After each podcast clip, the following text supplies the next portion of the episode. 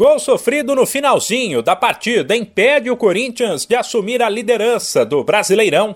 Ontem, pela 12 rodada, o Timão vencia o Atlético Paranaense fora de casa até os 35 do segundo tempo.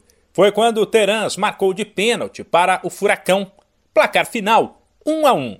Com a vitória, o Alvinegro ultrapassaria o líder Palmeiras.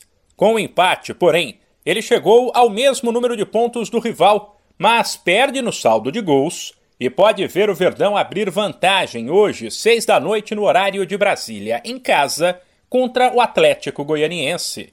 Já o novo terceiro colocado é o Inter. Embalado, o Colorado fez 2 a 1 no Goiás fora de casa, ultrapassou o São Paulo e chegou a 21 pontos, apenas um a menos que Palmeiras e Corinthians.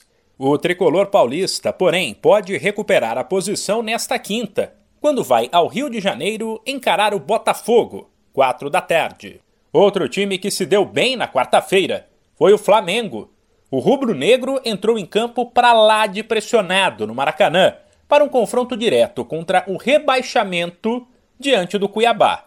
O time de Dorival Júnior, porém, venceu por 2 a 0, subiu sete posições na tabela e assumiu o nono lugar. O Flamengo ainda foi beneficiado pelos tropeços de alguns rivais que ficaram para trás na classificação. Casos do Curitiba, que levou 4 a 2 do Red Bull Bragantino, do Ceará, que ficou no 0 a 0 com o Atlético Mineiro, e de América e Fluminense, que se enfrentaram, também empataram sem gols e foram ultrapassados pelo Rubro Negro. Nesta quinta-feira, além de Palmeiras e Atlético Goianiense, Botafogo e São Paulo, mais um jogo fecha a 12 rodada. Sete da noite, o Havaí recebe o Lanterna Fortaleza.